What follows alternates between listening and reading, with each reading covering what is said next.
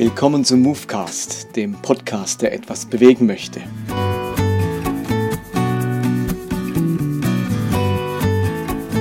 Heute mit Folge 103, der Verrat des Judas. Bevor wir einsteigen, möchte ich aber die freudige Ankündigung machen, dass seit dieser Woche meine Webseite online ist. Ihr könnt sie gerne einmal besuchen unter www.movecast.de. Und auf dieser Seite findet ihr dann nicht nur meinen Movecast, sondern auch Themenpodcasts. Ich habe also mehrere Movecasts zusammengefasst zu großen Themen. Zum Teil waren ja Movecasts zu bestimmten Themen auch verstreut unter den verschiedenen Folgen und die habe ich jetzt sozusagen zu Themenreihen zusammengefasst. Wenn ihr was zu einem bestimmten Thema anhören wollt, habt ihr alle Movecasts dazu an einer Stelle. Ihr findet zusätzlich Predigten von mir. Zunächst einmal hat es da die letzten Predigten, die ich in der Elia-Gemeinde gehalten habe. Ich werde das aber weiter ergänzen mit Predigtreihen auch aus der Vergangenheit, die ich es wert finde, dass sie veröffentlicht werden. Ihr findet auf der Seite auch meinen Blog, der bisher bei Blogger gehostet war und der jetzt auch hier ist, mit allen Blogartikeln auch der Vergangenheit. Ihr findet einen Link zu unserer äh, Webseite Shoppingpause, wo meine Frau und ich ein Jahr lang nichts mehr eingekauft haben.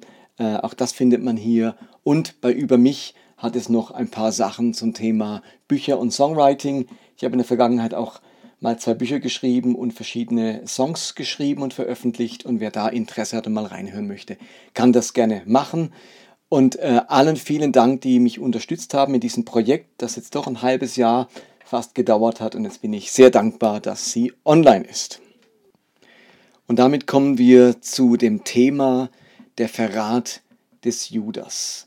Ich weiß nicht, wie es euch geht, aber es wird in den verschiedenen Evangelien berichtet von diesem Verrat und zum Teil kommt man nicht ganz draus, wie das abgelaufen ist. Immer wenn ich diese Geschichte lese, bleibt bei mir so ein Nachgeschmack von irgendwie kapiere ich es nicht ganz. Ich, ich weiß nicht genau, was da passiert ist und warum das passiert ist. Und ich bin der Sache mal auf den Grund gegangen und versuche euch mal meine Auslegung zu schildern von diesem Verrat des Judas. Wir wollen konkret der Frage nachgehen, wer war denn dieser Judas? Warum wollte er Jesus verraten? Und warum hat er sich am Ende dann umgebracht? Überlegen wir uns zunächst einmal, wer dieser Judas war. Nun, Judas war einer der zwölf Jünger, der zwölf Apostel. Und an verschiedenen Stellen in den Evangelien werden nun diese zwölf Apostel aufgezählt. Ich lese euch mal zum Beispiel die Stelle aus Matthäus vor. Da heißt es, die Namen der zwölf Apostel sind folgende. An erster Stelle Simon, der Petrus genannt wird, und sein Bruder Andreas, Jakobus ben Zebedäus und sein Bruder Johannes, Philippus und Bartholomäus, Thomas und der Zöllner Matthäus, Jakobus ben Alpheus und Thaddäus, Simon, der zu den Zeloten gehört hatte, und Judas, der, ein, äh, der in Judas Ischariot, äh, der ihn später verraten hat. Die Frage ist nun, was bedeutet Judas Ischariot oder Iskariot? Wie muss man das deuten? Nun, da gibt es zwei Deutungsmöglichkeiten. Eine davon halte ich für wahrscheinlicher als die andere. Zunächst einmal werden diese Namen der zwölf Apostel einfach so aufgezählt. Und zum Teil werden diese Namen, ist ja normalerweise immer der Vorname, konkretisiert.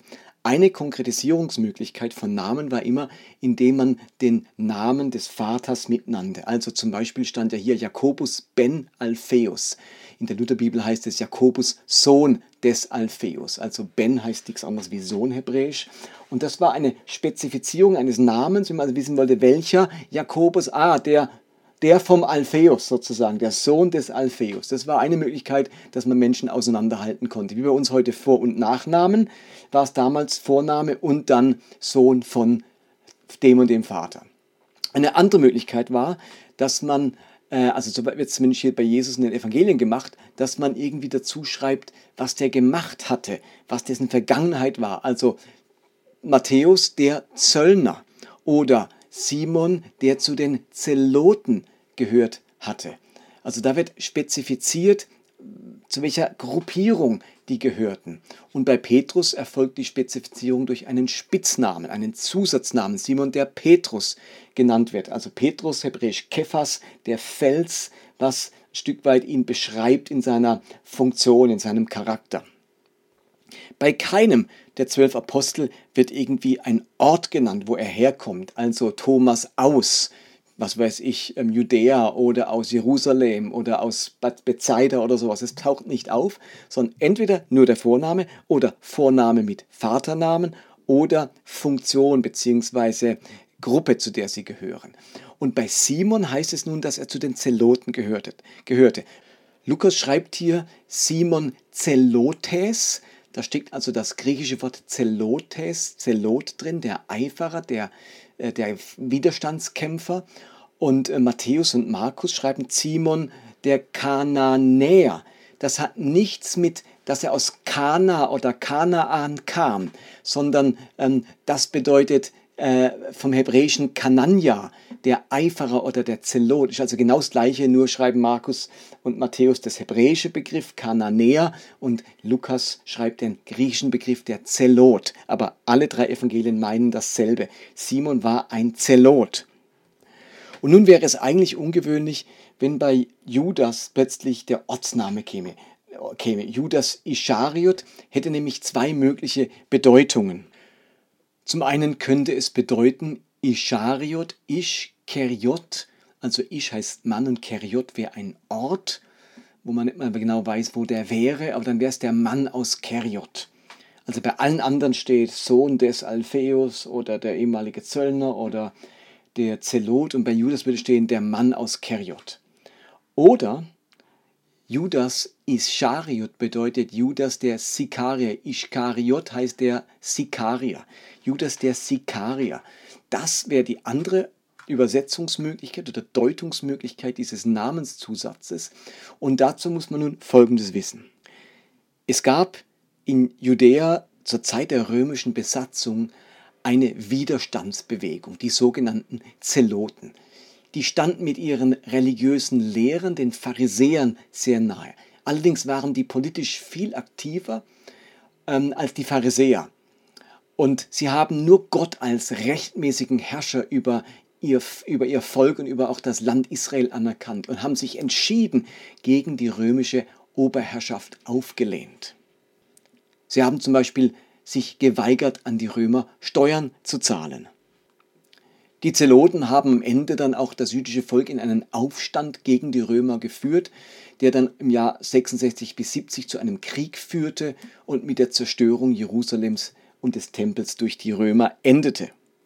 Zeloten waren also militante Widerstandskämpfer gegen die Römer, die den Römer das Leben schwer machen wollten und dieses Joch der römischen Herrschaft von sich werfen wollten. Nun gab es eine radikale Bewegung innerhalb dieser Zeloten und die nannte man Sikarier, auf Deutsch Dolchmänner. Sie trugen nämlich in ihren Mänteln Dolche, lateinisch nennt man die Sika, und deswegen Dolchmänner. Und mit diesen Dolchen haben sie immer wieder Anschläge auf Römer verübt, römische Soldaten verübt, aber eben auch auf Landsleute, eigene Mitbürger, Juden, die mit den Römern zusammengearbeitet oder kollaboriert hatten. Es war also eine Terrorgruppe, eine Guerillagruppe, die nicht nur den Feind bekämpft hat, sondern Leute aus dem eigenen Volk, die mit den Feinden zusammengearbeitet haben. Und nun ist es absolut nicht unglaubwürdig, dass ein Mann aus diesen Reihen zu den Jüngern Jesu gehörte, denn Simon war ja auch ein Zelot und gehörte zu Jesus. Und so macht es auch Sinn, dass die beiden immer miteinander erwähnt werden. Simon der Zelot und Judas der Sikarier. Und damit kommen wir zur Frage, warum wollte Judas Jesus ausliefern an die Behörden und verraten?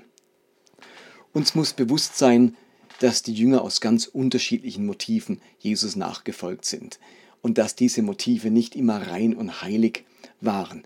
Bei Petrus merken wir ja, dass er irgendwo mal verhindern will, dass Jesus ähm, sich opfert, beziehungsweise dass er sich ähm, hinrichten lässt und sagt, Herr, das geschehe dir ja nicht. Also das war überhaupt nicht im Sinne von Petrus und Jesus muss ihn ermahnen, hey, du meinst nicht, was göttlich ist, sondern was menschlich ist. Also Simon hatte so seine ganz eigenen, Simon Petrus seine ganz eigenen Vorstellungen, warum Jesus da ist und was, wie er enden soll, also wie es mit Jesus weitergehen soll. Und das hat nicht zusammengepasst mit dem, was Jesu Vorstellung war. Und vermutlich war es bei Judas ganz genauso. Simon und auch Judas als Zeloten und Judas noch viel mehr als radikaler Zelot, hat natürlich viele Jahre mit diesem Wunsch gelebt, die Römer zu vertreiben. Und zwar mit Gewalt. Also die waren absolut gewaltbereit. Nicht einfach nur durch Gebet, sondern durch Gewalt. Jetzt folgen sie Jesus nach und haben wohl vermutet, dass Jesus der Sohn Gottes ist, der Messias ist und haben in ihm natürlich auch den herrschenden, den gewalttätigen Messias gesehen.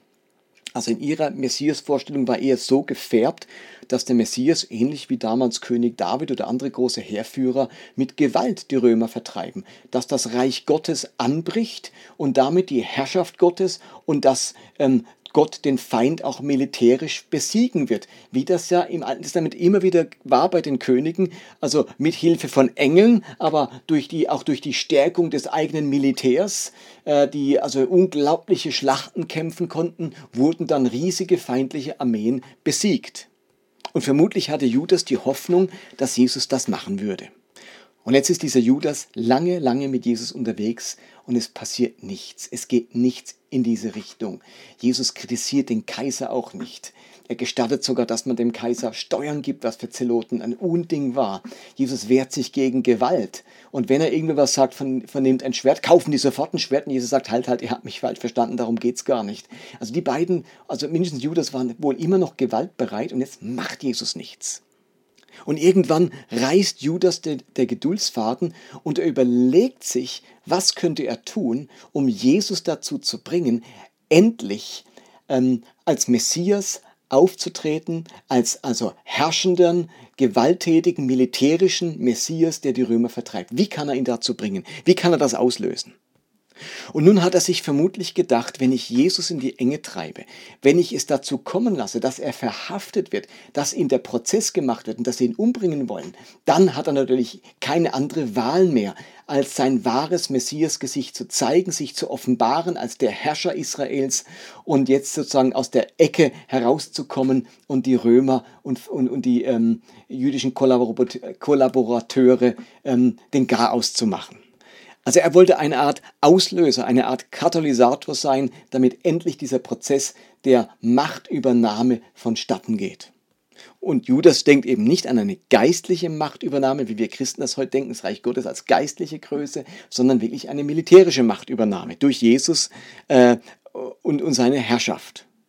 Und so kommt es, dass er sich bereit erklärt, den Schriftgelehrten, den Pharisäern, der entsprechenden jüdischen, den jüdischen Behörden mitzuteilen, wo Jesus sich aufhält, damit man ihn verhaften kann, mit der Hoffnung, dass dann dieser ganze Prozess ins Rollen kommt.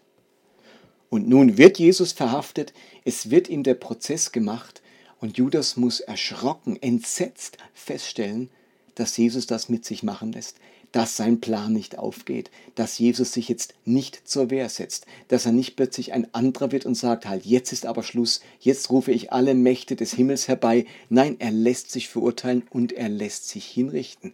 Und Judas merkt, dass sein Plan nicht aufgeht und natürlich das Letzte, was er will, ist, dass Jesus hingerichtet wird. Das hat er nie vorgehabt. Judas wollte nie den Tod Jesu. Er wollte vielmehr auslösen eben, dass Jesus ähm, anders vorgeht mit dem Reich Gottes. Und als ihm klar wird, dass Jesus wirklich ähm, hingerichtet wird, lesen wir denn in Matthäus 27, als Judas nun klar wurde, dass sein Verrat zur Verurteilung von Jesus geführt hatte, bereute er seine Tat und brachte den hohen Priestern und Ältesten die 30 Silberstücke zurück. Ich habe gesündigt, sagte er, ich habe einen Unschuldigen verraten. Was geht uns das an? erwiderten sie, das ist deine Sache. Da nahm Judas das Geld und warf es in den Tempel, dann ging er weg und erhängte sich. Also diese Stelle zeigt absolut deutlich, dass Judas überhaupt nicht wollte, dass Jesus hingerichtet wird. Und als es jetzt dazu kommt, ist er er entsetzt und will das rückgängig machen und sagt, sorry, sorry, das, das wollte ich gar nicht, hört auf damit. Also, Wäre ja absurd, wenn Users sagen wollte, oh, ich will, dass Jesus hingerichtet wird, ich will, dass der stirbt, ich will, dass der äh, ver, äh, äh, verhaftet wird und hingerichtet wird. Und als es dann passiert, sagte er, ups, das wollte ich aber, aber nicht. Nein, das wollte der von Anfang an nicht. Er hatte die Hoffnung, dass die Verurteilung und der Verrat eben bei Jesus was auslöst. Und als das nicht passiert und es schief geht, bringt Judas sich vor lauter Verzweiflung und Reue um weil er erkannt hat, was er angerichtet hat. Wegen ihm stirbt jetzt dieser Jesus. Nun stellt sich noch Frage, die Frage, warum diese komische Verrat, warum ähm, geht er zu denen und sagt, ich zeige euch, wo er ist und dann küsse ich ihn und dann wisst ihr, wen er verhaften müsst. Also Jesus war doch bekannt, die hätten ihn doch x-mal verhaften können. Warum haben sie es nicht einfach gemacht? X-mal heißt es, sie wollten ihn eigentlich verhaften, aber seine Stunde war noch nicht gekommen. Also die wussten, wer Jesus ist und, und, und hätten ihn schon ein paar Mal verhaften können. Warum jetzt plötzlich so komisch? In Lukas 22 heißt es, Judas ging zu den Hohepriestern und den Hauptleuten der Tempelwache und machte ihnen einen Vorschlag, wie er Jesus an sie ausliefern könnte. Sie freuten sich und versprachen ihm eine Geldsumme als Belohnung. Judas war einverstanden und suchte von da an nach einer günstigen Gelegenheit, Jesus an sie auszuliefern, ohne dass das Volk etwas merkte. Es gab also zwei Motivationen. Zum einen ging es darum, Jesus zu verhaften, nicht gerade in der Öffentlichkeit, nicht gerade wenn viele Leute dabei waren, sondern still und heimlich. Und zum anderen musste Judas ihnen zeigen, wo Jesus ist, weil es war nun das Fest der ungesäuerten Brote gekommen, ein großes jüdisches Fest, das Passafest, und es war für jeden Juden Pflicht, zu diesem Fest nach Jerusalem zu kommen.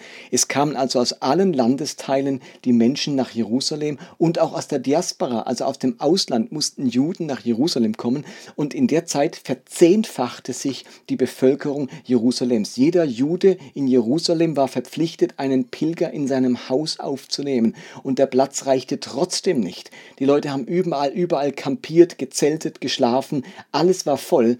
Und da war es ganz schwierig, Jesus zu finden bei diesen Menschenmassen. Das war wie die Suche nach der Stecknadel im Heuhaufen. Und da freut man sich natürlich, wenn einer kommt und sagt, ich gehöre zu dem Jesus, ich weiß genau, wo er sich aufhalten wird.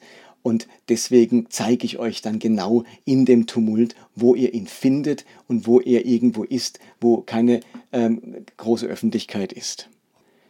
Die Hohepriester hätten also Jesus alleine nicht gefunden bei den vielen Menschen.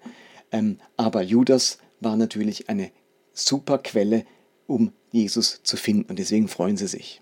Nun gibt es noch eine kleine spannende Szene, die mir bisher auch relativ unverständlich war, die jetzt aber sehr viel Sinn macht. Jesus wusste ja, dass Judas ihn verraten würde. Gleichzeitig war es Jesus ein ganz großes Anliegen, mit seinen Jüngern noch das Passamahl zu feiern. Und nun war natürlich die Gefahr, wenn Judas wusste, wo Jesus sich aufhält und wo sie das Passafest feiern würden, dass er vielleicht bereits dort die Soldaten hinbefehligen würde, um Jesus zu verhaften. Also wollte Jesus sicherstellen, dass er ungestört mit seinen Jüngern das Passalam, Passamal halten konnte und erst danach irgendwie verhaftet würde. Und aus dem Grund war ihm wichtig, dass Judas nicht weiß, wo das Passamal gefeiert werden würde. Und darum macht Jesus Folgendes. Er schickt zwei seiner Jünger, nämlich Petrus und Johannes, in die Stadt, wo er das Passamal feiern wollte, damit sie dort die notwendigen Vorbereitungen treffen. Er nannte ihnen aber weder Name des Hausbesitzers noch dessen Adresse. Stattdessen gibt er ihnen ganz ungewöhnliche Anweisungen, eine ganz ungewöhnliche Wegbeschreibung. Es heißt zum Beispiel Markus 14, Vers 13, er gab zwei von ihnen den Auftrag, geht in die Stadt, dort werdet ihr einen Mann, einem Mann begegnen, der einen Wasserkrug trägt folgt ihm, bis er in ein Haus hineingeht und sagt dort zu dem Hausherrn, der Meister lässt fragen, wo ist der Raum für mich, in dem ich mit meinen Jüngern das Passalam feiern kann. Er wird euch ein großes Zimmer im Obergeschoss zeigen, das mit Sitzpolstern ausgestattet und für das Festmahl hergerichtet ist. Bereitet dort das Passa für uns vor. Wir müssen also davon ausgehen, Jesus hat bereits im Vorfeld mit diesem Hausbesitzer arrangiert, wo er das Passamal mit seinen Jüngern halten will. Er kannte den Raum im Obergeschoss, er wusste, wie das aussieht, aber wollte die Adresse nicht preisgeben. Das hat, ihn, hat dann mit dem Hausbesitzer wahrscheinlich ausgemacht, du postierst da jemanden, meine Jünger kommen dann am Nachmittag oder irgendwann ähm, und äh, sie werden dann dort diesen Boten finden, der dann Wasserkrug in der Hand hält und der, der, der führt sie dann in dieses Obergemach. Und dort könnt ihr dann alles vorbereiten. Also niemand wusste, wo das sein wird. Die beiden Jünger konnten nur sozusagen über eine Chiffre, über diesen Mann mit dem Wasserkrug rausfinden, wo das Obergemach ist. Das war also ein geheimer Ort in dem Sinne, ein, ein, ein, etwas ganz Kryptisches, wie Jesus das beschreibt. Somit hat niemand anderes gewusst, wo am Ende Jesus sich aufhalten würde. Er ist also damit auf Nummer sicher gegangen, dass er nicht vor der Zeit verhaftet würde, sondern in aller Ruhe mit seinen Jüngern das, das äh, Abendmahl, also das Passamahl feiern konnte. Und als Judas mitbekam, als sie miteinander dann sozusagen in diese Stadt kamen und zu diesem Obermach, Obergemach gingen, dann war Judas natürlich bei Jesus, da konnte er es nicht schnell wegrennen und äh, den ähm, Soldaten Bescheid geben, wo Jesus ist. Dann war er erstmal dabei und dann hat er dieses Passamahl mitgefeiert. Und erst nachdem er dann vom Passamahl aufsteht, und diese Gemeinschaft verlässt, geht er zu den Soldaten und sagt ihnen, wo sie Jesus finden. Ihm war klar, dass Jesus nach diesem Abendmahl äh, den, zum Ölberg gehen würde, wie üblich, und dort würde er dann verraten, äh, gefunden werden von den Soldaten. Also plötzlich versteht man auch diese ganz kryptische Wegbeschreibung Jesu. Ich habe lang gedacht, dass das so ein charismatischer Moment war, wo Jesus eine Vision hat, eine Eingebung. Oh, ich sehe einen Mann stehen am Anfang des, der Stadt und der hat einen Wasserkrug. Nein, nein, das war keine prophetische äh, Eingebung, sondern das war etwas, das Jesus im Vorfeld abgemacht hatte und ähm, womit er jetzt den Jüngern mitteilen konnte, wo sie sich treffen. Und zu guter Letzt heißt es im Lukasevangelium, auch im Johannesevangelium, dass der Satan dem ähm, Judas das eingab oder ins Herz gab, diesen Plan. Also in Johannes 13,2 heißt es, er war beim Abendessen. Der Teufel hatte den Sikaria Judas Ben Simon schon zu dem Plan verleitet, Jesus zu verraten. Jetzt habe ich lange auch so überlegt oder gedacht früher, ja, das ist so wie, plötzlich wird Judas besessen dann ist er plötzlich ein ganz anderer, wie so fremdgesteuert, wie so der Schalter wird umgelegt und jetzt weiß Judas nichts Besseres als Jesus zu verraten. Nachdem er das gemacht hatte, wird der Schalter zurückgelegt, der Teufel verschwindet und plötzlich merkt er, was habe ich eigentlich gemacht? So fast wie ein Schlafwandler, der hinterher nicht mehr weiß, wie er eigentlich dazu kam, sowas zu machen und es dann zutiefst bereut und sich umbringt.